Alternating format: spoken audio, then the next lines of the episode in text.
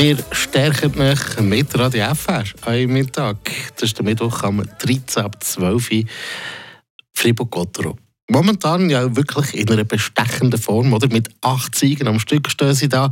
Jedes Heimspiel bis jetzt ausverkauft in dieser Saison.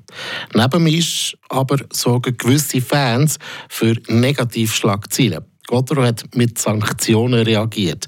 Sind es aber wirklich Sanktionen? Dazu jetzt der Kommentar von Martin Spinde. Die Verantwortlichen von Gotron haben die Ultras-Gruppierungen Friburgensis und Heredes sanktioniert. Der Grund dafür ist, ein paar Ultras haben beim Auswärtsmatch am 15. September zu Davos oben einen minderjährigen Davoser Fan angegriffen, so der Gotteron-Präsident Hubert Weber. Gotteron stellt klar, dass ein solches Fehlverhalten nie akzeptiert wird.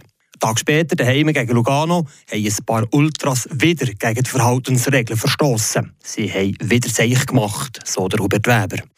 Nach dem zweiten Vorfall war genug Heudunger und innerhalb von 24 Stunden hat Gotteron reagiert. Ein konsequentes Durchgreifen seitens Club ist es aber nicht. Stadionverbot sind bis heute an Kenner ausgesprochen gekommen. Die beiden Ultragruppierungen dürfen einfach in den nächsten sechs Partien in der BCF Arena ihre Fahnen mit dem Logo drauf nicht mehr mitnehmen. Auch Choreos, Banner und das Megafon dürfen sie nicht brauchen. Das ist etwa so, als wenn man einem Kind das Handy wegnimmt, aber es darf dafür auf dem Tablet weitergehen.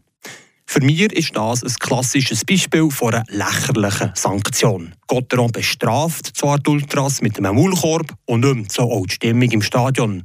Es ist aber bedenklich, dass Sanktionen verhängt kommen, die die falschen Personen treffen. Nämlich die anderen rund 8900 Fans, die genau wegen dieser guten Stimmung ins Stadion kommen.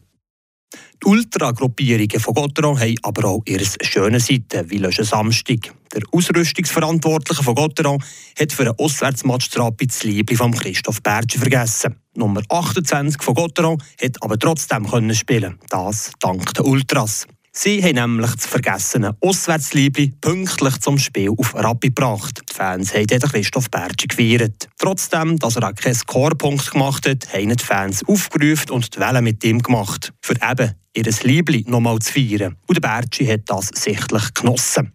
Trotz allem, im Massen, sie gehören zu Gotteron, die Ultras, und sagen kein Seich mehr machen, die halbstarken Jünglinge. Dafür sehr gerne mehr von diesen Trikotaktionen wie beim Bertschi.